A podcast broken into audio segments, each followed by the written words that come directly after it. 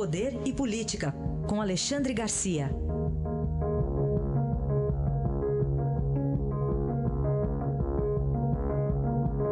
Alexandre, bom dia.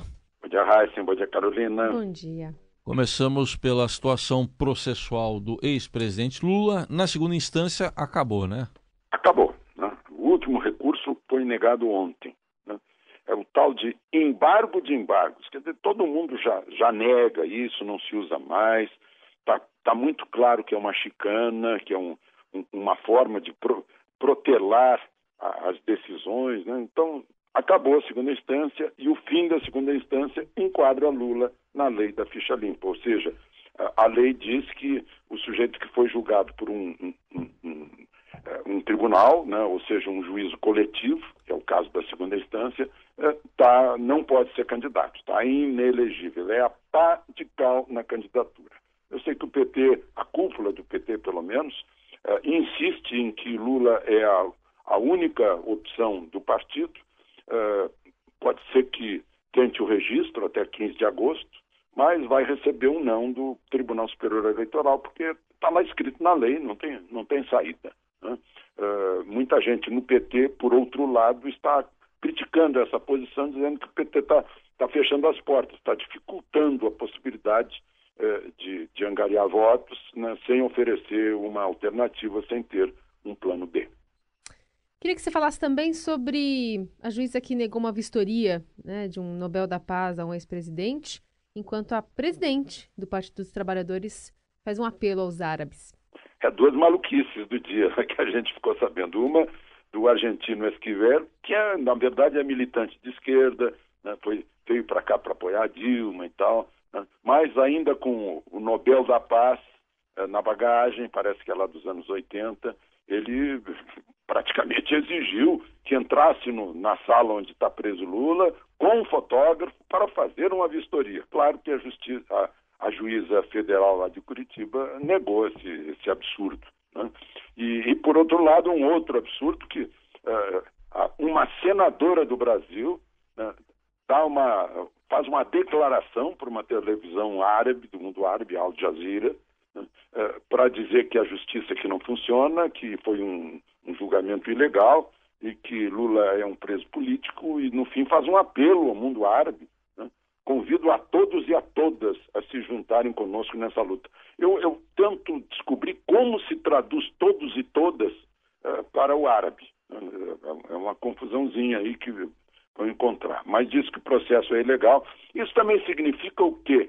Que ela não está acreditando no apoio que, que Nicolás Maduro prometeu, né? Nem no, no, nos generais do MST e do MTST. Está apelando agora ao mundo árabe, que, como se sabe, é bem distante e tem muitos problemas para si próprios. Consequência disso é que a Procuradoria-Geral da República já está eh, tentando saber da veracidade dos fatos, do inteiro teor da manifestação, se isso entra na, na, na imunidade parlamentar, se isso entra na Lei de Segurança Nacional, que é um apelo a, a um país estrangeiro, não, enfim, uh, faz parte da estratégia do PT de dizer que Lula é preso político, quando a gente sabe que não é um perigo, né? porque lá no mundo árabe uh, as pessoas que uh, cometem crime de corrupção podem ter a mão cortada, né? mas enfim, isso é uma coisa que eles vão ter que entender lá.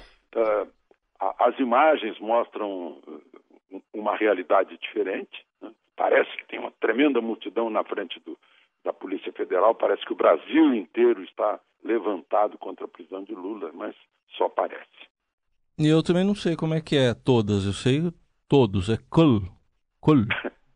ah, é? É kul em árabe. Ah, olha aí. É, todos. Agora, todas eu não sei. Eu preciso pesquisar, viu, Alexandre? Acho que não tem.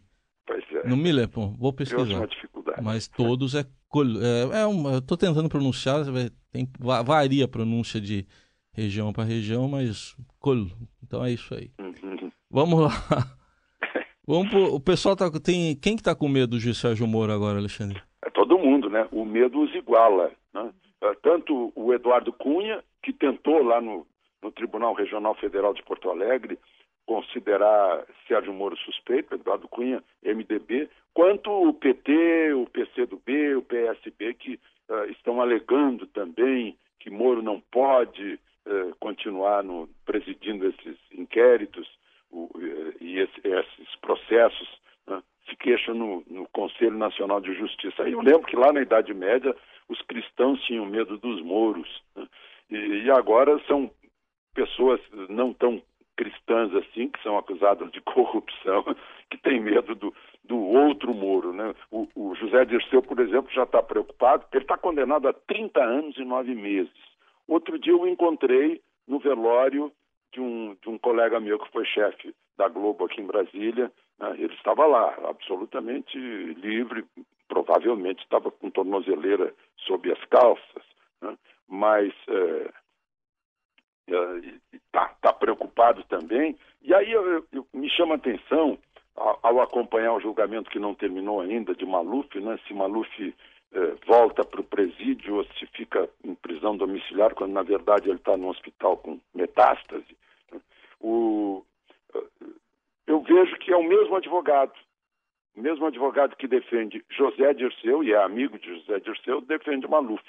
Então, é, é, é um símbolo né, que todos se igualaram, como eu disse há pouco. Né?